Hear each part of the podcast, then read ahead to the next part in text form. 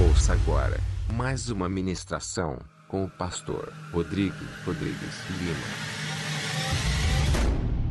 Gálatas capítulo 1, verso 6.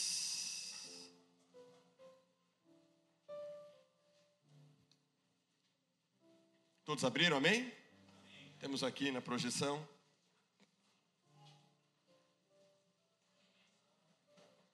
Minha versão é Nova Almeida atualizada. Ali vocês têm a revista e atualizada, que é o que eu prefiro também. Diz assim a palavra do Senhor. Estou muito surpreso em ver que vocês estão passando tão depressa daquele que o chamou na graça de Cristo para outro evangelho, o qual, na verdade, não é outro. Porém, há alguns que estão perturbando vocês e querem perverter o evangelho de Cristo. Mas ainda que nós, ou mesmo um anjo vindo do céu, pregue a vocês um evangelho diferente daquele que temos pregado, que esse seja anátema. Como já dissemos, e agora repito, se alguém está pregando a vocês um evangelho diferente daquele que já receberam, que esse seja anátema. Oremos. Pai, obrigado pela porção da tua palavra. Pedimos, ó Deus, que o Senhor fale aos nossos corações no início dessa série de mensagens na carta aos Gálatas. Que seja, Senhor, um período de luz, de revelação, de crescimento para toda a tua igreja. Que nós possamos, ó Deus, com essa série, nos apaixonarmos cada vez mais pela tua palavra. Que possamos crescer na graça e no conhecimento de nosso Senhor Jesus Cristo. Que, ó Deus, o Senhor nos desperte para vivermos esta mensagem, a mensagem da fé, a mensagem de Cristo, para sermos por elas dominados e transformados. Senhor, o vaso é de barro, é limitado, mas a excelência do poder é do Senhor. Pedimos a Ti, Senhor, fala conosco nesta manhã, em nome de Jesus. Amém. Quantos querem ouvir Deus falar nesta manhã? Amém. O tema da mensagem desta manhã é: Não há outro evangelho. A mensagem da graça. Irmãos, nós estamos iniciando a partir de hoje uma série de mensagens. Nós vamos fazer uma exposição da carta de Paulo aos Gálatas. Então, todos os domingos, acho que uns 10 a 14 domingos, nós vamos pregar um trecho da carta de Paulo aos Gálatas, para que você compreenda a palavra, para que a gente leia a Bíblia, para que a gente estude a palavra e aplique ela com clareza nas nossas vidas. Mas para a gente entender aqui esse trecho que nós lemos, do 6 ao 9, é importante que na introdução dessa série a gente faça um pano de fundo, que a gente olhe um pouquinho lá para trás e procure entender por que, que Paulo escreveu esta carta. Deixa eu só dar uma visão panorâmica para vocês. A partir de Romanos, quando termina lá os evangelhos, aí tem o livro de Atos, que é um livro histórico. A partir de Romanos, nós vamos ter o que são chamadas de epístolas ou cartas. São cartas que os líderes, plantadores de igrejas, os apóstolos, escreveram para alimentar e orientar as igrejas que estavam começando lá com, com Cristo, na igreja primitiva, a primeira igreja. Então era costume deles escrever cartas para fortalecer a fé dos irmãos, para corrigir erros doutrinários, para encorajar, para orientar como conduzir a igreja. O apóstolo Paulo escreveu cartas quando ele estava preso, chamadas as cartas da prisão. Paulo escreveu cartas quando ele tinha que orientar uma pessoa em específico, então são chamadas de cartas pastorais. Ele escreveu carta para Timóteo, escreveu carta para Tito, escreveu carta para Filemão. Então são cartas que visam fortalecer a fé dos irmãos. E o interessante entender que essas cartas são tidas como inspiradas pelo Espírito Santo. Efésios capítulo 2, versículo 19 20, 18 a 20, nós, você vai ter lá Paulo escrevendo o seguinte: que nós estamos fundamentados em Cristo Jesus, nos profetas, que é o Antigo Testamento, e nos apóstolos, que foram enviados por Jesus para fazer o trabalho para alimentar a igreja. Então, nós temos essa carta em específico que Paulo escreve para uma, uma região, não é uma cidade, mas é uma região chamada região da Galácia. É? E nessa região da Galácia, ali é um conjunto de cidades onde Paulo plantou igrejas e pessoas plantaram igrejas. Depois ele então de plantar, ele escreve essa carta. E o propósito da carta a essa região da Galácia é para que Paulo faça algumas argumentações, eu vou dizer, argumentações de maneira enfurecida contra alguns supostos cristãos judeus que tinham uma prática de querer doutrinar os primeiros cristãos de que somente crer em Jesus não era suficiente para a salvação. Eles acreditavam em Jesus, eles acreditavam na mensagem de Jesus Cristo, criam que Jesus morreu na cruz para salvá-los. Mas quando Paulo sai, esses cristãos judeus, missionários, supostos missionários, entram nessas igrejas na região da Galácia e começam a dizer o seguinte: olha, crer em Jesus não é tudo para que você seja salvo. Você precisa crer em Jesus, mas precisa praticar a lei de Moisés. Você precisa colocar em prática algumas atitudes para que então você seja aceito por Deus e então ser salvo. Dentre essas práticas, alguma delas era proibir comer certos tipos de alimento. Por exemplo, judeu não come carne de porco, né? considerado animal imundo. Então, eles proibiam os cristãos de comer certos tipos de alimento, porque se eles comessem esses alimentos, eram considerados impuros e não iriam para o céu. Outra coisa que eles também faziam era levá-los à prática da circuncisão. O que é circuncisão? Hoje, a circuncisão, para quem não sabe, é a, chama, a famosa operação da fimose, da, que, que, corta aquela pele da cabeça, da glande, do piu-piu, do nenenzinho. Entende? Então, essa era a circuncisão era é uma prática determinada por Deus como símbolo da aliança, da antiga aliança. E Paulo diz: "Não, a circuncisão agora, ela acontece no coração. Aquilo era um tipo, aquilo estava apontando para aquilo que Deus queria fazer no coração das pessoas. A marca agora é no coração. Mas os judeus, os judaizantes, estavam dizendo o seguinte: crer em Jesus sim, mas tem que fazer a circuncisão, tem que se abster de certos tipos de alimentos, tem que observar os ritos judaicos, guardar o sábado, por exemplo, o Shabat, participar dos ritos, das festas judaicas. Irmãos, presta atenção. Paulo está dizendo para a igreja da Galácia: isso não é necessário para vocês serem salvos. Então, eu quero orientar os irmãos nós vamos estudar a palavra e vamos entender que somente Cristo é suficiente. Amém, irmãos? Somente Jesus é suficiente. Porque aí vocês vão começar a perceber que tem igrejas, ainda no século 21, que cometem essas atrocidades de querer associar o evangelho com práticas judaizantes. Coloca a bandeira de Israel no altar, faz o povo guardar o sábado, faz o povo cumprir ritos judaicos, bota a arca da aliança aqui em cima da mesa, e outra, tantas outras cositas mais. E a pessoa fala: não, mas se, se não tiver a arca, como já aconteceu, já, vocês já devem ter visto, talvez alguns já devem ter visto na internet, os caras, a presença de Deus vai entrar, aí entra com a arca no meio da igreja, e os irmãos põem a mão, aí eles põem a mão, começa a pular, tremer, que o Espírito está movendo, aquele negócio todo maluco. Por quê? Falta de entendimento. Falta de entendimento que em Cristo Jesus tudo isso já se cumpriu e que não devemos trazer para nós hoje. Não devemos, irmãos.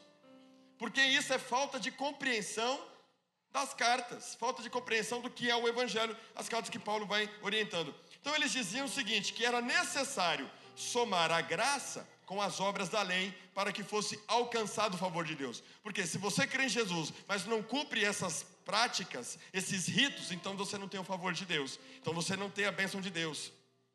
A gente faz isso muito parecido com esse negócio de campanha.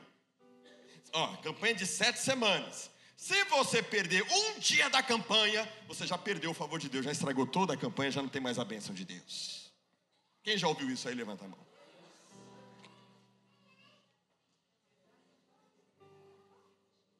Mas, pastor, foi feito lá um propósito, posso fazer sacrifício de tolo. Isso é sacrifício de tolo, irmãos. O que é o sacrifício de tolo? É quando você condiciona a bênção de Deus a uma prática sua, a um rito. E isso não tem nada a ver com o Evangelho. Isso não tem nada a ver com a mensagem da graça. E eu vou mostrar para vocês aqui na Bíblia que isso é doideira. E que o bagulho é louco e que Deus é bom. Tá entendendo? Então eu quero que vocês cresçam em entendimento na palavra, cresçam em entendimento na graça, cresçam em entendimento no Evangelho. Para quê? Para que a gente não seja levado por ventos de doutrinas, criando coisas que Jesus não condicionou para sermos abençoados e vivermos na salvação. E eu estou aberto para se alguém tiver alguma dúvida, me procurar. Mas, pastor, quando eu fiz, Deus me abençoou. Sabe por que Deus te abençoou? Não é porque você fez. Deus te abençoou porque Ele é bom e Ele viu a tua fé. Porque tem gente que não faz e é abençoado. E aí? Porque não tem a ver com o que eu faço, tem a ver com o que eu creio. Amém, irmãos? Ah, eu tenho que ir para o monte. Se eu não for para o monte, Deus não vai mover. Eu não estou dizendo que você não tem que ir. É bom ir para o monte orar. Mas tem gente que fala, não, a unção está lá no monte, os matinhos ficam brilhando lá, o negócio. É, a unção está lá. Você nem sabe, você nem sabe se os caras estão jogando um produtinho lá, quando você começa a babar em cima, começa a ficar tudo brilhoso lá. Vai que é isso. Pastor, você está muito sem fé. Não, irmãos, é muita imaturidade. Crentes maduros, a base deles está aqui, amém? Tem muita gente que quer ver matinho é, é, brilhar, mas não vive a palavra. O que, que adianta o matinho? O matinho vai para o céu, você fica. Está entendendo? Por não compreender a mensagem da graça. Aí vai, vai sendo levado por essas coisas que mais te tornam beber na fé, não te amadurece, não te torna um cristão consistente, mas te torna um cristão dependente de sensações, de de coisas que eu creio que Deus pode usar. Não estou dizendo não, irmãos, eu creio, creio que Deus usa, abençoa e tudo, Deus vai ser dado do coração do povo. Mas não é nisso que a sua fé tem que estar apegada. Sua fé tem que estar apegada aonde? Aonde tem que estar a tua fé? Porque a fé vem pelo ouvir, ouvir a palavra de Deus. Então, quando Paulo escreve essa carta, ele está querendo orientar a igreja para que ela não seja uma igreja imatura, para que ela não seja uma igreja levada por esses movimentos ou por essas distorções. Pelo contrário, ele quer fortalecer. Mas existem assim, irmãos, muitos pregadores, infelizmente, que colocam julgo sobre as pessoas, colocando sobre elas regras e ritos como condição para serem salvas e serem abençoadas. Tem outros pregadores, aliás, pregadores não, tem outras pessoas na igreja mesmo, que ainda também não se veem justos diante de Deus, por causa do passado. Então ela quer compensar o passado dela, tentando fazer a obra de Deus, tentando merecer a justiça de Deus por meio da porque ela se sente condenada, porque ela lembra das coisas erradas que ela faz. Ah, será que Deus me perdoou mesmo? Ah, eu não me perdoo. Então, tem pessoas na igreja que, que infelizmente ainda pensam assim. Tem outras que não se sentem aptas para realizar a obra de Deus. Eu falo, não, eu não estou preparado. Eu não tô, nunca estou, nunca está preparado. Quando eu chegar eu fizer um curso e tal. Você sabe que tudo isso, irmãos, vai revelando o seguinte: vai revelando que na sua cabeça a obra de Deus depende de você, que é mérito seu. E eu quero mostrar para você que a graça não é só para salvação. A graça é para você fazer a obra, a graça é para você receber a bênção de Deus. A graça, ela, ela domina todas as esferas da vida cristã. Tudo é fruto da graça. Eu já fui menina assim, menininho na fé, que tinha esse, essa coisa. Reunia os adolescentes da igreja, mandava todo mundo por saia. Vocês têm que pôr todo mundo por saia. E todo mundo de jejum, porque senão o céu não desce. Né? A gente vai criando umas certas, uns mitos, uns negócios malucos, né? Outros não conseguem confiar no amor de Deus, porque se sentem muito sujos, mesmo depois de ter entregue a sua vida para Jesus. Então eles precisam fazer compensações para merecer a bênção de Deus. Irmãos, isso é a religião. Nas religiões que a gente tem que fazer compensações. É a religiosidade que diz: faça assim que você vai ter isso, faça assado. E quando você começa a entender a mensagem da graça do Evangelho, tudo muda. Você vai entender que você não precisa ficar cumprindo ritos, cumprindo regras. Você tem que se lançar na graça, se lançar no Evangelho. Então, você não precisa fazer nada para merecer a bênção de Deus e nem estar apto para liderar. Que você precisa é crescer na fé, na graça e na fé. E eu quero mostrar para você durante toda a carta de Paulo aos Gálatas isso. E eu quero dizer para você que a mensagem da graça revela o amor de Deus. e que somente Cristo Jesus pode tornar você uma pessoa justa, que somente crer nos méritos dele vai te tornar apto para ser salvo, para ser líder e para ser uma bênção e viver a bênção de Deus, seja onde você precisa. Você vai crescer na graça e no conhecimento do Senhor Jesus, amém? Então, o apóstolo Paulo escreve essa carta com este propósito. E ele começa, aqui no versículo 6, já soltando cobras e largatos. Olha o que diz aqui o versículo 6. Estou muito surpreso em ver que vocês estão passando tão depressa daquele que o chamou na graça de Cristo para outro evangelho. Primeira verdade, a mensagem da graça fideliza sua relação com Jesus somente pela fé e não por obras da lei ou por práticas meritórias suas. A mensagem da graça, quando você entende ela, ela fideliza a sua relação com Jesus. Eu vou te mostrar por que isso eu tiro isso dentro desse texto. Então, quando o apóstolo Paulo chega na região da Galácia, com a mensagem da graça, os judaizantes vêm e introduzem o legalismo pregavam que só crer em Jesus não era suficiente, precisava cumprir regras, precisava cumprir ritos, precisava fazer uma série de coisas para então você ser abençoado.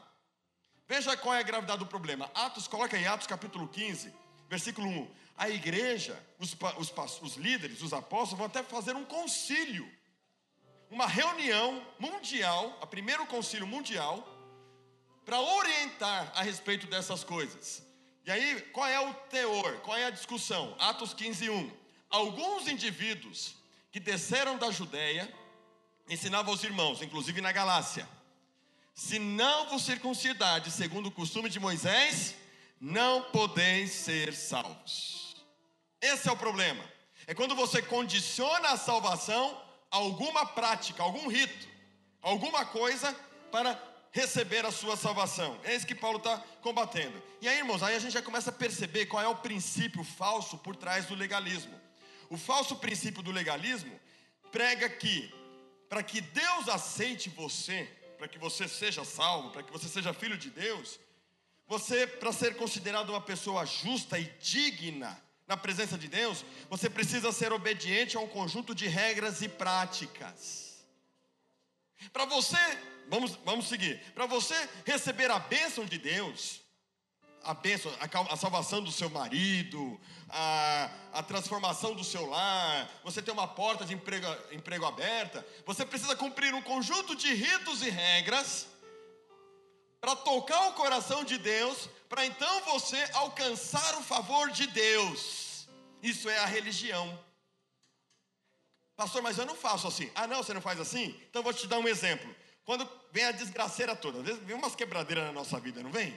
Vem umas quebradeiras, aí você fala assim: o que foi que eu fiz? Sabe o que está por trás disso? A justiça própria. Sabe o que está por trás disso? Você está dizendo: eu não fiz por merecer. E aí, ao pensar dessa forma, você fala: eu preciso compensar. Aí o que, que acontece? Crente que nunca vai na igreja, quando vem um problema, ele não sai da igreja, porque ele quer compensar. Ah, eu, eu baixei a guarda. Ah, sabe, irmãos, creio que Deus, dentro da limitação das pessoas, Ele até opera para trazer a pessoa para a verdade. Mas eu quero dizer para você, que se você está debaixo da graça e do favor de Deus, e entende que tudo na sua vida é favor de Deus, até mesmo as lutas, você vai ter o entendimento que Paulo tem. Estou certo de que todas as coisas concorrem para o bem daqueles que amam a Deus e que são chamados segundo o seu propósito. Quem tem a sua vida na mão de Jesus aqui? Então diga assim: Eu sou favorecido de Deus. Então o que vier é bênção. Pastor, eu estou em crise. Fala para o seu irmão: crise é bênção. Por que, que é bênção? Porque vai te levar a crescer na fé, na dependência, na graça. Mas quem não tem esse entendimento, aí ele precisa fazer o quê? Ele precisa compensar para merecer o favor de Deus. Então ele vai fazer a campanha das sete semanas da vitória da chave que vai vir na vida dele e vai abrir as portas. Aí ele vai dar, vai dar a volta lá e fica que nem um doido lá dentro da igreja, dando as sete voltas Aqui, aí o pastor faz a campanha lá, aí vai lá, a campanha da derrota da, do, da, do seu problema. Aí você pega um papel, escreve lá um, o problema no papel, e o pastor fala: agora ato profético, sete voltas em volta do seu problema para a muralha cair. Aí você vai lá, vai cair. É, igual o de Josué, o povo gritava lá: é, minha vitória, minha vitória, minha vitória, minha vitória vai cair. Aí, aí você chega em casa, tá lá o problema olhando para tua cara. Por que, irmãos? Por que, que a gente aceita essas loucuras? Ah, porque o homem é homem de Deus. Porque o pastor lá, o profeta, é homem de Deus. Irmãos, ele não está te ensinando a confiar na graça. Ele está condicionando você a desenvolver uma imatura fé. Para comprar o favor de Deus. Se eu sou filho, se eu sou favorecido, pode vir o que vier, eu já sou vencedor em Cristo Jesus. E vou olhar para a situação não vou precisar compensar nada. Não preciso. É crescer na dependência, na intimidade com Jesus. E aí Paulo está dizendo o seguinte: vocês estão se apostatando da fé. O que é apostatar? Apostatar é você abandonar a fé verdadeira, a fé pura, genuína em Cristo. Abandonando a palavra de Deus e Deus a palavra. Eles estavam em processo de abandono, porque ele diz aqui, ó, aqui que está o pulo do gato, versículo 6 vocês estão passando tão depressa. Por que, que ele diz depressa? Porque era recente, Paulo tinha acabado de pregar o evangelho lá. O povo tinha acabado de experimentar milagres pela graça, pela fé e não por méritos humanos. E agora, questão de dias, meses, talvez um ano, dois anos, eles estavam passando para outra vez, para outro lado.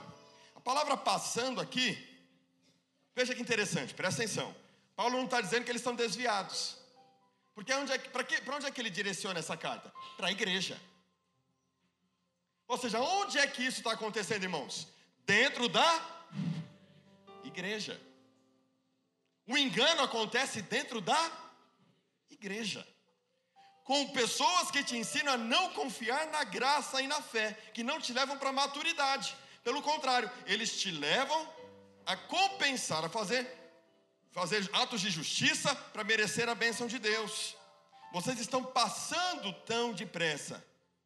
Quer dizer, eles não estavam fora. Pelo contrário, a palavra passando, eu fui pesquisar no grego. Palavra passando, sabe o que significa a palavra passando? É mais ou menos assim: eu largo a Andréia e vou para outro relacionamento. É transferir a fidelidade. Paulo está dizendo assim: ó, vocês estão passando tão depressa, vocês estão transferindo a fidelidade de vocês, que era ser para somente Jesus, para outras coisas que não são, que não é o Evangelho. Eles estão sendo infiéis a Jesus. Quando a gente começa a condicionar a bênção de Deus a certos ritos, a gente está dizendo o seguinte: que só crer em Jesus não é suficiente. Então eu transfiro a minha fidelidade, que era para ser só nele, passa a ser na minha justiça, nos meus atos de justiça, nas coisas que eu faço para merecer a bênção de Deus. Você acha que você está buscando a bênção? Na verdade, você está é, adulterando a tua relação com Jesus. Posso entender a palavra? Pastor, mas você é contra a campanha? Não, não sou contra a campanha. A gente vai fazer uma campanha evangelística agora. Só que o nosso entendimento de campanha não é que está condicionado a algo. Nós estamos focados num propósito. Você quer jejuar 21 dias, um ano, para Deus te abençoar com uma casa? Você deve fazê-lo, mas que isso não seja algo fruto da sua justiça, seja algo como fortalecimento da sua fé e da sua dependência em Deus. Uma coisa é eu fazer uma campanha para fortalecer minha fé e minha dependência em Deus, em Cristo, em confiar que só Cristo faz. Outra coisa é eu achar que porque eu fiz algo, é que Deus tem que me abençoar. Porque se Ele não me abençoar, vocês estão entendendo, irmãos? Porque o que Deus vai. O que, o que, que jejuar, fazer uma campanha de 21 dias, ela vai gerar em você? Ela vai gerar em você o que interessa para Deus. O que interessa para Deus não é o que você está fazendo, mas é a fé. Sem fé.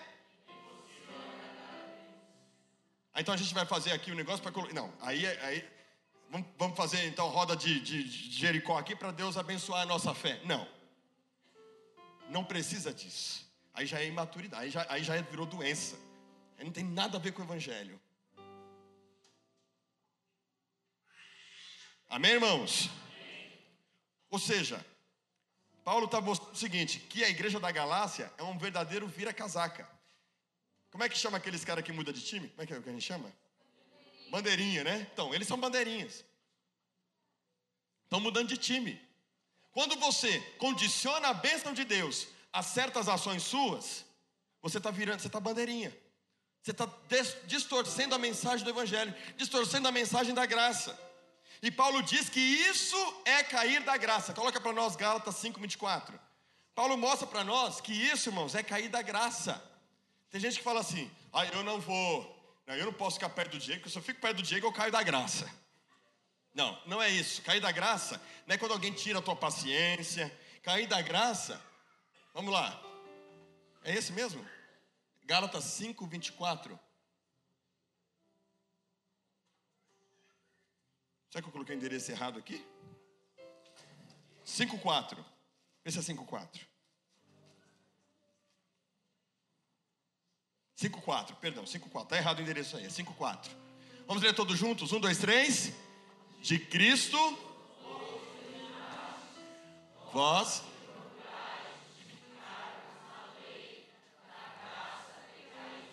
Toda vez que você. O que é viver na lei? Viver na lei, irmãos, é você querer viver para agradar a Deus na força do seu próprio braço e na sua justiça. Então, toda vez que você tenta merecer a bênção de Deus, porque você está fazendo tudo certo, cuidado, você está correndo o perigo de decair da graça, de decair do favor de Deus. Mas, pastor, eu não tenho que andar direitinho? E aí é que está, irmãos. Tudo isso é fruto do Espírito. Gálatas capítulo 5, a gente vai chegar lá, tá bom? Não fica preocupado se você acha que eu estou falando alguma coisa que, que. Lá em Gálatas 5 a gente vai explicar o restante dessas coisas. Mas é importante você ter uma visão geral. Vamos desequilibrar para esse lado agora. Para esse lado de que não tem a ver com você. De que não tem a ver com a sua justiça. Veja o quão sério é viver pelos méritos, fora dos méritos de Cristo. Mas o autor aos Hebreus mostra para nós algumas coisas. Coloca para nós aí, menino. Hebreus 9, 26. Eu coloquei aqui no, no boletim, você pode acompanhar também. Olha o que, que ele vai falar lá, ó. Ora, neste caso, seria necessário que ele tivesse sofrido muitas vezes desde a fundação do mundo. Agora, quero dar ênfase aqui, ó. Agora, porém, ao se cumprirem os tempos, se manifestou uma vez por todas para aniquilar. Quantas vezes ele. É, é pra, o sacrifício de Cristo é para quantas vezes, irmãos? É uma vez por? Ou seja, não tem que fazer mais nada. O sacrifício já foi feito. Uma vez por todas. Para aniquilar pelo sacrifício de si mesmo o pecado. Próximo texto, Hebreus capítulo 9, versículo 28. 9, 28, lá na parte B do versículo.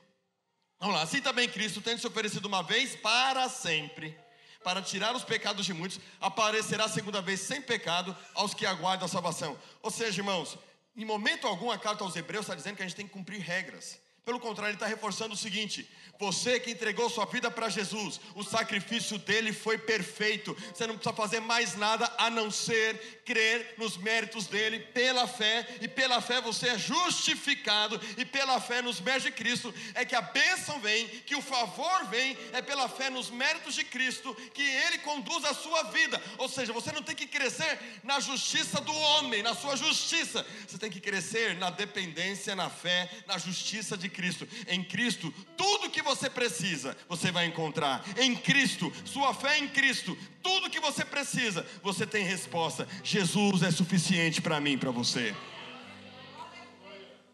Tem que virar a chavinha. Tem que virar a chavinha. Hebreus 10, 10 diz o seguinte: Nessa vontade é que temos sido santificados, mediante a oferta do corpo de Jesus Cristo. De novo, uma vez por todas. Se você possui dúvida, presta atenção, que você é salvo, se você possui dúvida de que você é justo, muito provavelmente você deve também pensar que precisa fazer algo para merecer a graça e o favor de Deus. E aí você está na armadilha dos Gálatas.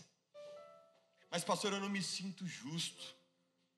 Pastor, eu não. Eu, eu, pastor, eu Quer dizer para você nessa manhã, se confessarmos os nossos pecados, Ele é fiel e justo para nos perdoar os pecados e nos purificar de toda a injustiça. Ele não tinha pecado, aquele que não tinha pecado, se fez pecado por nós, para que nele fôssemos feitos justiça de Deus. Eu sou justificado em Cristo Jesus. Você é justificado em Cristo Jesus. Agora você tem que crer nisso. E descansar nisso. Para que é, é essa mesma fé, presta atenção, é essa mesma fé que vai operar em você para você não viver mais na prática do pecado. Vou deixar para o segundo tópico isso, mas a gente vai chegar, vocês vão entender comigo. Então, irmãos, a nossa relação com Jesus não está e nunca será baseada em nossos esforços para merecer a salvação ou qualquer outra coisa decorrente dela. A bênção, a resposta de Deus para a sua vida, onde você precisa. Então, há uma boa notícia para mim e para você nessa manhã. Não sei como chegou o seu coração aqui nessa manhã. Quero dizer para você: creia no amor de Deus. Diga para o seu irmão: você é amado de Deus. Você é amado de Deus, Diego. E eu sou amado de Deus, obrigado. Vamos falar pela fé? Vamos, falar algo aqui? Eu já tenho ensinado para vocês, eu quero que vocês saiam falando para todo mundo, que lá na Vila Moraes, todos os ministros de Deus que estão aqui, vocês são ministros, são queridinhos de Jesus. Vamos dizer todos juntos, eu sou queridinho de Jesus? Um, dois, três. Eu sou queridinho de Jesus. Você é queridinha de Jesus, ou, ou menininha? Priscila. Você é queridinha de Jesus, William. E você sabe por que, que eu posso descansar? Porque tudo que eu vivo agora decorre disso, desse favor, dessa bondade. Sou pastor porque eu sou queridinho de Jesus e Jesus cuida de mim. E tudo que eu vivo é fruto dessa graça, desse favor, dessa bondade. E não tem nada a ver comigo. Agora eu descanso nessa posição. E quanto mais eu conheço a graça, menos vontade de pecar, menos vontade de ir para o pecado eu tenho. Porque se você ainda cria alguma condição, é porque você não entendeu a graça. É que você não experimentou a graça ainda. Mas a graça está disponível para você nessa manhã. Amém, irmãos? Segunda verdade. A mensagem da graça gera paz e liberdade para uma vida de fé e de graça e não por observância de regras. Olha o que diz aqui, ó, versículo 7. Então vamos lá, 6 e 7. Estou muito surpreso em ver que vocês estão passando todo depressa, ou seja, trocando a fidelidade de vocês, colocando outras coisas para experimentar a graça de Deus, né? Daquele que o chamou na graça de Cristo para outro evangelho, o qual na verdade não é outro. Porém, há alguns que estão, que irmãos? Que vos? Há alguns que vos? e querem perverter o evangelho de Cristo. Aqui fica evidente uma coisa: aquele princípio que o Wesley ensina, um crer correto, gera um sentir correto, que gera uma prática correta. Quando eu creio certo, muda dentro de mim, eu sou transformado e as minhas ações são reflexo. O que muita gente quer fazer é o seguinte: ele quer ter uma prática correta, para se sentir abençoado. Só que muitas vezes, ou na maioria das vezes, o crer dele não está correto. Não se sustenta a fé, não se sustenta a graça. Então eu tenho visto muita gente que na mente compreende a mensagem da graça, mas que na prática denuncia que na verdade confia na sua própria justiça ou não consegue confiar naquilo que Cristo já fez. E não é intencional. É porque a gente vive uma sociedade tão meritocrática. Tudo aqui, se alguém fala assim, ó, eu vou te dar Estou te dando aqui um carro. Você fica desconfiado. Quem quer um carro aí? Eu quero um City. Se Deus te tocar, pode me dar um Honda City. Deixa Deus te usar. Mas se alguém chega para você com alguma coisa, você já. Hum, não preciso pagar nada. Tem certeza que eu não preciso pagar nada? Não, alguma coisa tem. Você quer comprar alguma coisa de mim? Só que, irmãos, o Evangelho é isso. Jesus já fez, Ele já te deu. E aí, porque o nosso o povo, nossa sociedade é meritocrática, aí os pastores pilantras, picaretas, safados, sem vergonha, eles aproveitam dessa ignorância do povo quanto ao Evangelho e começam a empurrar nas pessoas. Ó, para você ser abençoado, está aqui, ó, 100 reais, mil reais, 500 reais para você entrar na bênção. Meu irmão, eu já estou na benção, eu estou de graça.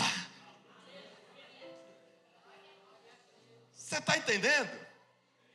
Eu não preciso comprar a bênção, Ele já comprou para mim na cruz do Calvário. Eu não preciso fazer por merecer, porque Ele já fez por merecer no meu lugar. Eu já vivo o favor dEle, eu já vivo a bondade dEle, eu já vivo a Sua justiça. Mas o que acontece? A justiça própria, irmãos, ela tem várias armadilhas. Se manifesta não só quanto a tentar se sentir aceito por Deus para ser salvo, mas também para merecer a bênção de Deus e até a maneira como nós lidamos com o trabalho, com as coisas no dia a dia, na liderança. Ou seja, justiça própria. Eu vou falar isso muitas vezes até entrar, porque tem gente que ainda não entrou. Justiça própria tentar guardar regras e se esforçar para agradar a Deus pelas boas obras, então alcançar algum favor de Deus. Outras religiões é que promovem isso, mas a mensagem do Evangelho não é isso. Né? Muitos não recebem a bênção de Deus. Sabe por que muitos de vocês talvez não estejam recebendo a bênção de Deus? E Deus quer abençoar muito você. Diga, eu, eu quero dizer para você: Deus quer te abençoar. Quem quer ser abençoado aqui? Mas muitas vezes Deus não tem abençoado porque você está tentando merecer a benção. Aí como é, que, como é que isso acontece?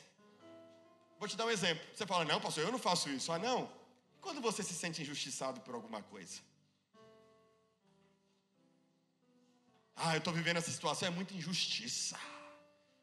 Eu sou injustiçado. Deus não está olhando para mim. Por isso que você não é abençoado, porque você ainda tem a mentalidade da justiça própria. Ah, pastor, mas você não sabe onde eu moro, o que, que eu faço, quem é meu marido, quem é minha mulher. Então, é justiça própria, não tem nada de graça nisso. Por isso que a bênção não vem. Porque você, você não se vê como favorecido, você se vê como injustiçado. Agora, o favorecido, presta atenção, o favorecido entende qual é o conceito de graça? Graça é favor? Enquanto você achar que você merece, porque o injustiçado está dizendo o seguinte: eu mereço. Aí a benção não vem. Porque a benção é para quem é, para quem reconhece que precisa da graça. Entendeu? Entendeu, Samanta? Entendeu, o menininho, João? O João é ele, Igor. Como estão entendendo a palavra, irmãos? Amém. Nós temos que ter, sabe o que? Renovação da mente. Por isso que Paulo o tempo inteiro está trabalhando na mentalidade dos primeiros cristãos. Transformai-vos pela renovação da vossa mente. Vocês têm a mente de Cristo. Irmãos, olha para Jesus. Jesus, Jesus é o nosso modelo, Ele é a base daquilo que nós cremos. Ele é o sustentáculo da nossa fé. Aonde está escrito que Jesus se sentiu injustiçado por alguém? Aonde está escrito que Jesus fazia por merecer a bênção do Pai? Aonde está escrito que ele procurava fazer tudo certo para merecer o favor do Pai? ele já se via favorecido. Ele confiava. Tanto é que ele está lá na cruz, os caras estão apontando o dedo para ele, e o que, que ele está falando? É muita injustiça, é muita maldade. Pai, você, pai. Não, o que, que Jesus está falando lá? Pai, perdoa-lhes. Porque ele entendeu. Porque ele era a manifestação da própria graça. Eles não merecem, mas o meu favor é sobre eles. O ladrão da cruz, lembra dos dois ladrões? Um tinha mentalidade de justiça própria, o outro tinha mentalidade de graça. O da justiça própria fala: Ué, você não é o filho de Deus? Você não é o cara que merece? Então prova para nós. Desce dessa cruz aí, salva, todo, salva você mesmo, salva todos nós. Essa é a justiça própria falando. Esse é o cara que acha que merece. Agora o outro fala assim: Senhor, Lembra-te de mim quando entrar no paraíso. Ele sabe que ele não merece, mas ele alcançou. Ele alcançou. Vou dar um outro exemplo. Vou te dar um outro exemplo. A oração do fariseu é a oração do publicano. O fariseu dizia: Senhor, muito obrigado, porque eu sou dizimista, porque eu faço por onde, eu, eu, tenho, eu, eu sou o cara justo, porque eu faço por merecer. Não sou igual esse publicano fariseu. O publicano, como é que ele orou? Pai, ó Deus, ele não, a Bíblia diz assim, olha os detalhes. Ele não ousava levantar os olhos para o céu, batia no peito e dizia: Senhor, se propício a mim, pecador. Aí Jesus fala: Qual foi a oração que o pai ouviu? De quem que ele ouviu? Do publicano. Estão entendendo a palavra? Então, se você está aqui nessa manhã se sentindo injustiçado, vou te dar uma notícia triste: você não vai alcançar o favor. Mas se você está aqui nessa manhã confiado na graça, eu tenho uma notícia para você: você vai ver os milagres e o favor de Deus sobre a sua vida. E mesmo que vier depois, você descansa. Essa era a mentalidade de Paulo, irmãos. Por isso que ele consegue escrever lá Filipenses 4. Você viver contente em toda e qualquer situação. Meu contentamento é o Senhor, eu sou favorecido em qualquer situação. Tudo posso naquele que me fortalece, porque eu sou favorecido. Posso viver contente, posso viver na, na, na pobreza, na riqueza, doente. É a mentalidade do cara que é favorecido. Do cara que entende que tudo que tem é fruto da graça. Não porque ele merece. Mas irmãos, o que, que acontece? Os judaizantes entraram dentro da igreja da Galácia e começaram a dizer o seguinte: vocês têm que fazer por merecer. E aí a gente tem um monte de crente acusado dentro da igreja. Mas se Jesus entrou na sua vida, por que você tem que viver acusado? Sabe, gente acusada. Veja só comigo, vamos lá de novo, versículo 7. O qual na verdade não é outro evangelho, porém há alguns que estão perturbando porque é isso que a mensagem que nada tem a ver com a graça faz, perturba a tua mente. A palavra perturbar vem do grego tarasso, que significa o seguinte: tirar sua paz da mente, perturbar sua tranquilidade, inquietar o espírito de alguém com medo e com temor, tornar-se ansioso ou angustiado, causar perplexidade à mente de alguém ao sugerir dúvidas. Imagina eu chegando aqui e pergunto para vocês: vocês são salvos? Vocês têm feito? Quando um pregador bota essa dúvida, ele está dizendo o seguinte: você acha que você merece? Você tem feito por merecer sua salvação? É? Mas é. Tá, aí a pessoa fica angustiada. Meu Deus, essa semana eu falei palavrão. Aí eu então, eu, boto, olha, Aí você começa a puxar um filme, aí você já começa a lembrar da vida velha. Será que Deus me perdoou na vida velha? Meu Deus. Aí eu vou começar a jejuar mais, vou orar mais, vou ler mais Bíblia, vou, eu vou ser mais santo. Vou fazer jejum de palavrão, vou fazer jejum de não sei o que. Você tem que ter um encontro com a graça para a graça limpar a tua boca. É isso que você precisa. Porque quem está cheio da graça e está dominado pela fé, irmãos, ele é transformado. Ele não, a mensagem da graça, irmãos, é para gerar alegria. Por que, que tem tanto. Aí sabe como é que é? Gera aquele peso, um monte de crente perturbado. Crente perturbado. Ó, oh, cuidado, que o Satanás. Fala mais do Satanás do que qualquer outra coisa. Por quê? Porque, por que, que ele teme Satanás? Porque ele tem que fazer para merecer para Satanás não tocar na vida dele. Quantos conhecem gente assim? Você tem que falar para ela da graça, meu filho. Você tem que mostrar para ela a mensagem da graça. A mensagem da graça diz que você e eu estamos assentados com Cristo acima de principados e potestades, que nós devemos, na verdade, é nos fortalecer no Senhor e na força do seu poder. Ou seja, se encha do poder, fica na graça, porque aí quando vier o dia mal, que, que o dia mal vem mesmo, você vai permanecer firme, mas você não, não vai ficar com aquela loucura. Ah, por que, que o diabo está vindo? Não, o diabo está vindo porque é, não, é meu marido, é o diabo, porque meu marido aprontou, não, é porque é minha mulher, não, porque o meu filho, porque eu não jejuei, porque eu não. Olha a loucura, irmãos, que a gente começa a viver, e ao invés de desfrutar do favor, a gente fica lutando para merecer o favor que já foi dado.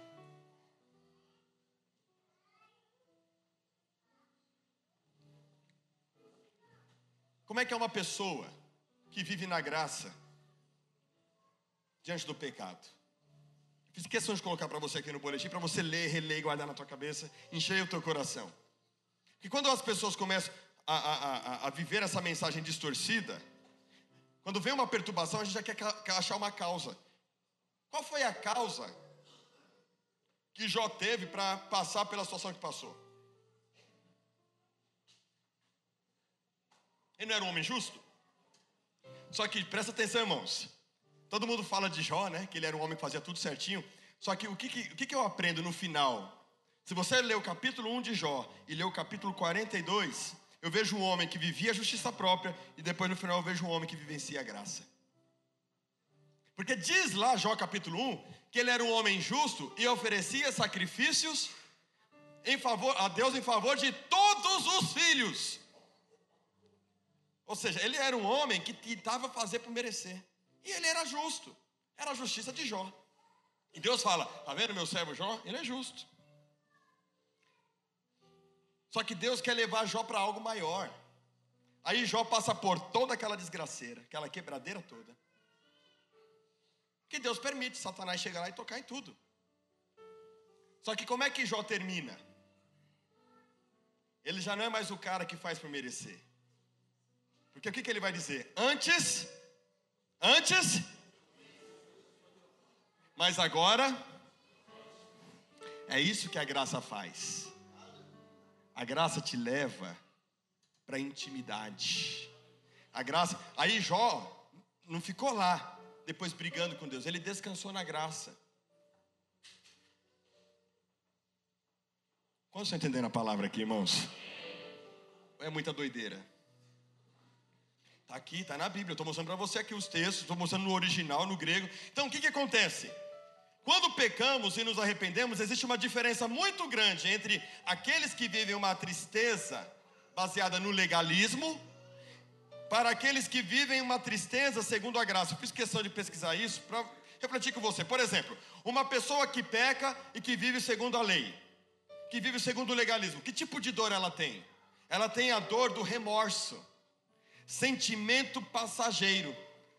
Aí ele pensa: eu vou compensar isso, eu vou me esforçar mais e vou confiar que eu fazendo tais coisas, Deus vai me, vai me perdoar e aí eu não vou cair. Aí ele vai cair de novo. Foi um remorso.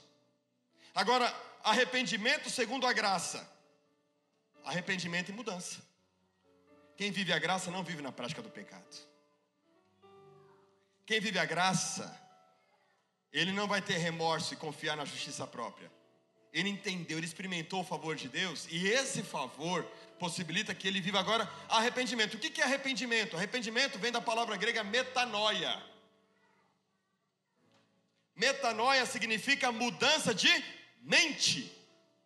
A graça não vem para mudar simplesmente a sua conduta. A graça vem para mudar aquilo que, trans, aquilo que age na, que te leva a tais condutas.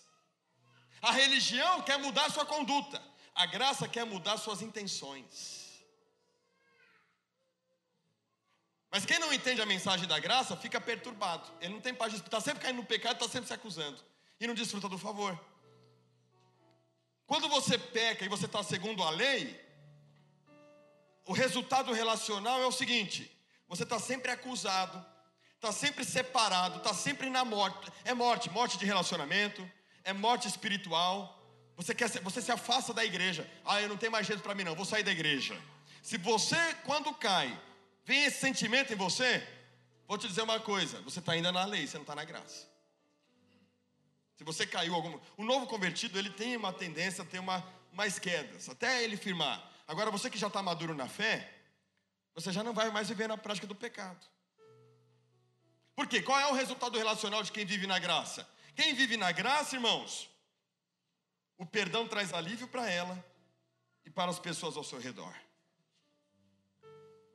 Quem vive, quando peca, vive na lei, qual é o resultado emocional? peso, cobrança, peso para si, peso para as pessoas ao seu redor. Mas quem vive na graça, resultado emocional, alívio para você e para as pessoas ao seu redor. Consequência para os outros quando você peca e você está vivendo na lei. Danos. Rompe, quebra tudo. Agora, quando você está vivendo na graça, irmãos, todo mundo aqui está sujeito a cair. Todos, eu estou sujeito a cair, todos nós. E não é por isso que a gente vai cair, porque a gente está na graça, a gente entende o favor. Mas e se cair? O que, que tem que fazer? Banir da igreja? Sair do corpo? Abandonar tudo? Não, você tem que correr para a graça. Houve um episódio, casalzinho engravidou, tal, aí me procurou. Casalzinho muito querido. Qual era a prática da igreja? Traz a menina grávida aqui na frente da igreja. E aí faz, ó, pede perdão para a igreja toda. Vou dizer para vocês que, de certo modo, como esse tipo de pecado é um pecado que peca contra o próprio corpo, deveria ser feito isso mesmo. Mas a gente sabe que isso constrange. Porque o corpo não tem muitas vezes maturidade para acolher aqueles que estão confessando. Aí fica os irmãos legalistas sentados acusando. É, se tivesse feito tal coisa, se não tivesse feito isso, se tivesse ouvido não sei quem, se tivesse ouvido não sei quem, como se todo mundo fosse perfeito. Então, peguei o casal, sentei com eles, levei eles para a palavra e houve arrependimento. Qual foi o resultado? O resultado foi que esse casal foi restaurado e está sendo um instrumento poderoso nas mãos de Deus. Agora, quando vem a lei, você pecou, vai lá, vai ter que falar, pedir perdão para todo mundo lá. E todo mundo. Agora você está de banco, agora você está proibido de tomar a ceia do Senhor. Você profanou o corpo de Cristo. Ceia, meu irmão, é meio de graça. E quem toma ceia não toma porque merece, toma porque Cristo nos justificou. Porque se fosse para a gente tomar ceia porque a gente merece, vou dizer para você: não sobrava um, nem eu. Então, irmãos, a mensagem da graça, ela não perturba. A mensagem da graça acolhe. A mensagem da graça gera liberdade, gera paz. Se você está aqui nessa manhã e não está sentindo paz, você está perturbado, está com a dúvida perturbada, faz o pente fino, vê que tipo de mentalidade você tem mais: de legalismo ou de graça? Agora, ah, pastor, porque eu estou na graça, então eu posso fazer tudo que eu quiser. Você não entendeu o que é graça, então. Porque a graça não te leva para o pecado, a graça te tira do pecado. A graça não chancela as suas decisões erradas e as burrices que a gente faz. A graça nos dá sabedoria, a gente anda pelo Espírito, viver na graça e andar no Espírito. E qual é o conselho de Paulo aos Gálatas? Andai em Espírito e não cumprir. Coloca em Gálatas 5,16. Lá, mas vamos colocar aqui, porque senão o povo vai sair, alguém pode sair daqui com a cabeça meio atrapalhada e falar, pastor falou que eu posso fazer o que eu quiser. Vamos lá, todos juntos, um, dois, três. Digo.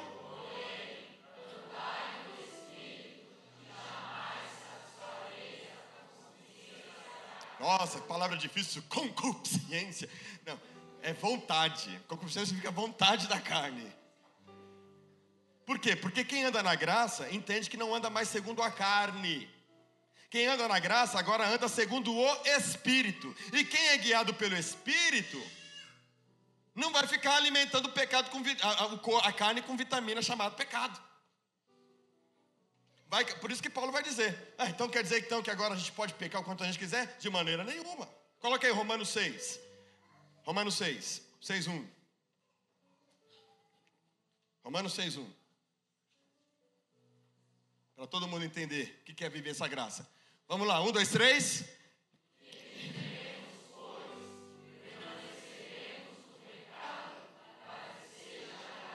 Bom, já que eu entendi a graça, então a graça, então quer dizer que quanto mais pecado, mais favor. Então a graça vai ser abundante, mas porque é esse tipo de dúvida que gera. E Paulo sabia que o povo tinha essa dúvida. Então ele escreve. Aí vai lá, o dois. Vamos lá, um, dois, três, bem forte. Tá entendendo, filhão? De modo nenhum. Por quê? Como viveremos ainda no pecado? Nós, os que para ele morremos. Porque quem viveu, a, quem vive a graça, morreu para o pecado. Ele agora vive no Espírito. Continua. Ou porventura ignorais que todos nós que fomos batizados em Cristo fomos batizados na sua morte. Ou seja, morreu esse corpo. Morreu? Vamos lá, continua. Fomos, pois, sepultados com ele na morte pelo batismo, para que, como Cristo foi ressuscitado dentre os mortos pela glória do Pai, assim também andemos nós em que, irmãos? Quem quer ter vida nova aqui? Vida nova é para quem está na graça. Vida nova, irmãos, é para quem não está mais perturbado, quem não está ali deixando o diabo. Ou seja, o que, que você precisa fazer? A mensagem da graça, ela gera paz, lança fora todo medo, medo de ir para o inferno. Tem gente que tem medo de morrer, porque vai, se eu morrer, chegar lá na hora, se tiver uma coisinha assim. Eita, se tiver uma coisinha assim, meu filho, ou você descansa na graça, ou está lascado mesmo. Entendendo? Por quê? Porque a graça produz vida. Deus não está procurando em você, presta atenção Deus não está procurando em você condições de merecimento. Porque ele, ele encontrou isso em Cristo. Mas ele está procurando algo em você sim, que é a fé. Fé para crer que tudo isso é verdade na sua vida. Sem fé, você está entendendo? Por isso que é muito mais fácil seguir regra do que ter fé. É verdade ou não é? Mas aí o que você tem que fazer? Você tem que fazer igual o pai do endemoniado lá. Jesus, ajuda na minha fé. Ajuda-me a crer mais. Aí, meu irmão, não vai ter peso. Se você está liderando e está sentindo peso, se você está investindo em pessoas e está sentindo peso, se você está caminhando com Cristo e está sentindo peso, se você está sentindo algum tipo de peso, provavelmente é porque a tua mente está perturbada. Nesse sentido que Paulo está falando aqui do taraço. Quer ficar angustiado, ansioso, cheio de dúvida, sem paz, inquieto. Eu te pergunto, que tipo de mensagem você quer viver? Aquela que a gente fica toda hora te acusando e falando que você tem que fazer para merecer, colocando dúvida? Ou você quer viver a mensagem da graça que afirma a sua identidade de filho, que afirma que você já está numa nova condição e que você precisa, na verdade, é crer que você está nessa nova condição. A mensagem da graça não perturba, antes produz arrependimento e consola, trazendo favor e bondade de Deus na sua vida. Amém, irmãos? Para terminar, olha só, versículo 8 e 9. Mas ainda que nós, ou mesmo um anjo vindo do céu, pregue a vocês um evangelho diferente daquele que temos pregado, um evangelho que coloca um monte de regra, que seja o quê? Sabe o que significa anátema? Paulo, Paulo, irmãos, não passava a mão na cabeça. Paulo está dizendo assim, ó, anátema. Sabe o que significa anátema? Que seja amaldiçoado. Eu amaldiçoo esse infeliz. Eu amaldiçoo quem está levando você para uma mensagem que não é uma mensagem de graça. É isso que ele está falando. Seja maldito. Ou seja, qual é o contrário de amaldiçoado? Ou seja, quem está debaixo do favor de Deus é abençoado, amém? Mas quem não está debaixo do favor de Deus, irmão, está debaixo de maldição. Ou seja, toda vez que você abraça esse legalismo, você está se colocando debaixo de maldição. E Paulo explica isso nas cartas dele, quando ele fala da lei. Aí você está perturbado, inquieto, a mente está atrapalhada. Então ele está mostrando o quê? Presta atenção, isso aqui é importantíssimo. Eu ia parar por, por um segundo, mas eu quero frisar isso aqui. Olha o que, que Paulo diz, irmãos, versículo 8. Coloca o 8 aí. Mas ainda quem? Quem? É Paulo, pastor. É o apóstolo, mas ele está falando: olha, ainda que eu, apóstolo Paulo, ou até mesmo descer um anjo do céu, pousou aqui, você tem que fazer para merecer. Ele, ele fala: vê se não tem rabo, pode ser capeta, não é graça. Ai, pastor, mas o cara é tão ungido, ele é tão usado por Deus, ele tem tanta autoridade, ele põe a mão na cabeça do endemoniado lá e o capeta sai. Sabe por que, que Deus opera? Porque Deus é misericordioso. Presta atenção. O que autentica, o que chancela um pregador, não são os sinais que seguem ele.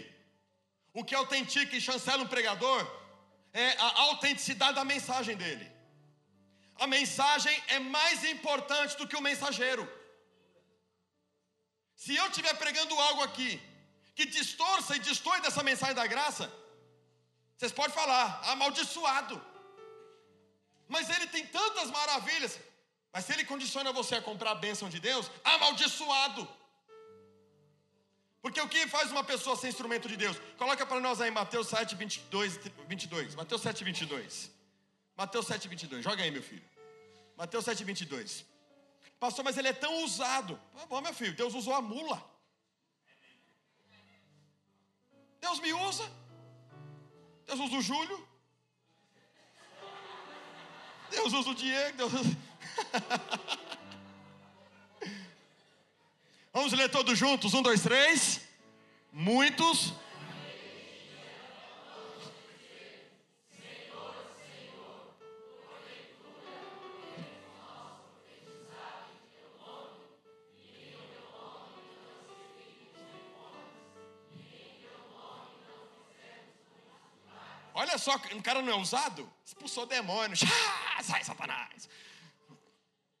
Fez milagres, fez, curou lá. Próximo versículo. Um, dois, três.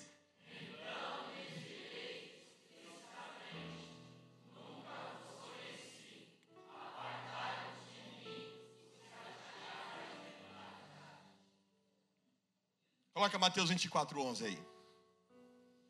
Bíblia. Mateus 24, 11. Vamos lá, um, dois, três. Ou, ou seja, vai enganar muito por quê? Porque vai atrair multidões. Ou seja, você não mensura a autoridade de um mensageiro pelo número de pessoas que ele alcança. Não é a popularidade dele que vai dizer que ele é um homem de Deus. Tem que ver a mensagem. Tem que ver o conteúdo.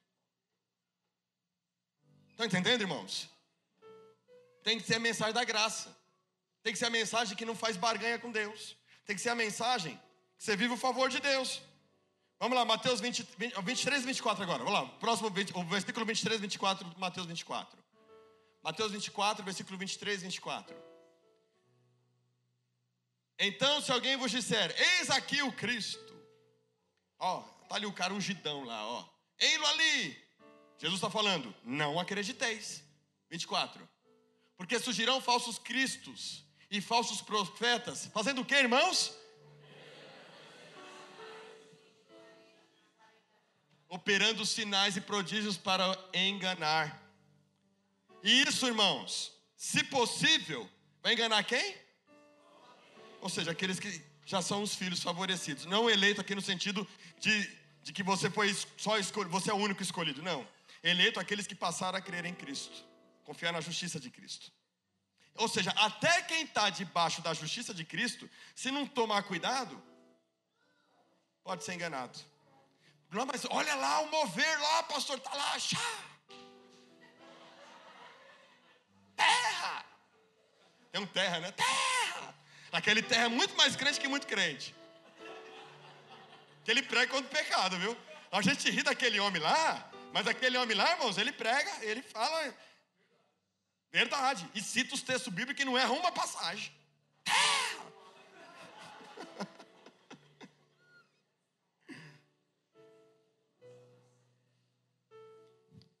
O que, que faz você? Então você tem que prestar atenção no que está sendo pregado. Você tem que prestar atenção se isso está trazendo leveza, graça, confiança em Cristo ou em justiça própria. É isso que Paulo está falando para eles aqui. Cuidado com esse povo aí. Cuidado com esses hereges. Jesus já alertou a gente dois mil anos atrás. Vão operar grandes sinais. Eu não estou dizendo, eu não estou julgando ninguém aqui, irmãos. Eu estou vacinando vocês. Agora, se o cara está pregando lá, estou ensinando para vocês como é que faz para não cair nas, nas heresias, nas baboseiras desses caras. Nem todo que me diz Senhor, Senhor entrará no reino dos céus. Mas eu tenho uma notícia para você. Tem graça de Deus para a sua vida nessa manhã. Tem favor de Deus sobre a sua vida nessa manhã. Feche os seus olhos.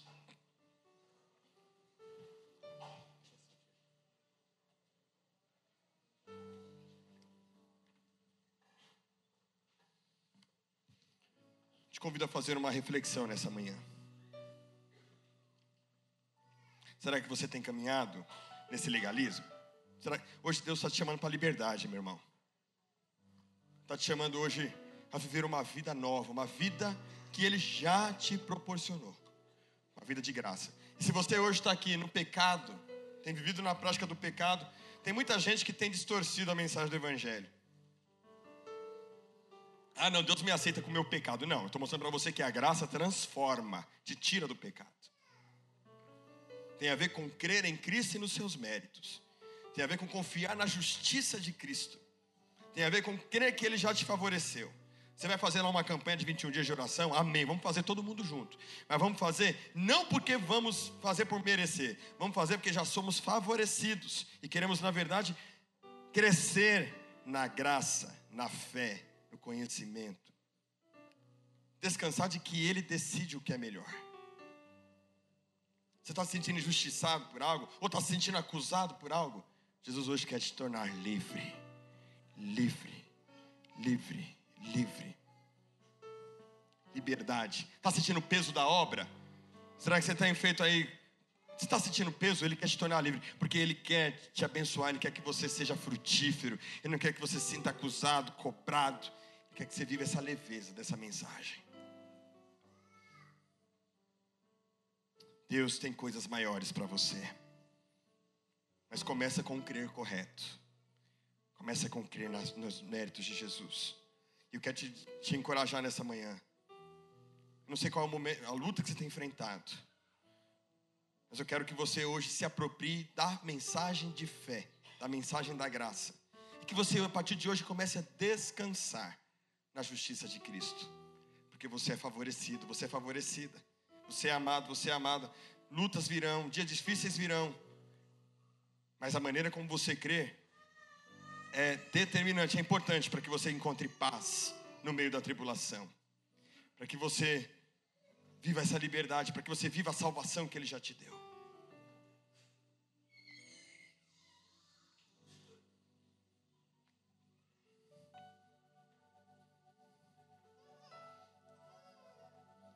Vamos cantar mais uma vez, maravilhosa graça? Vamos ficar de pé? Vamos cantar agora essa música com entendimento, né?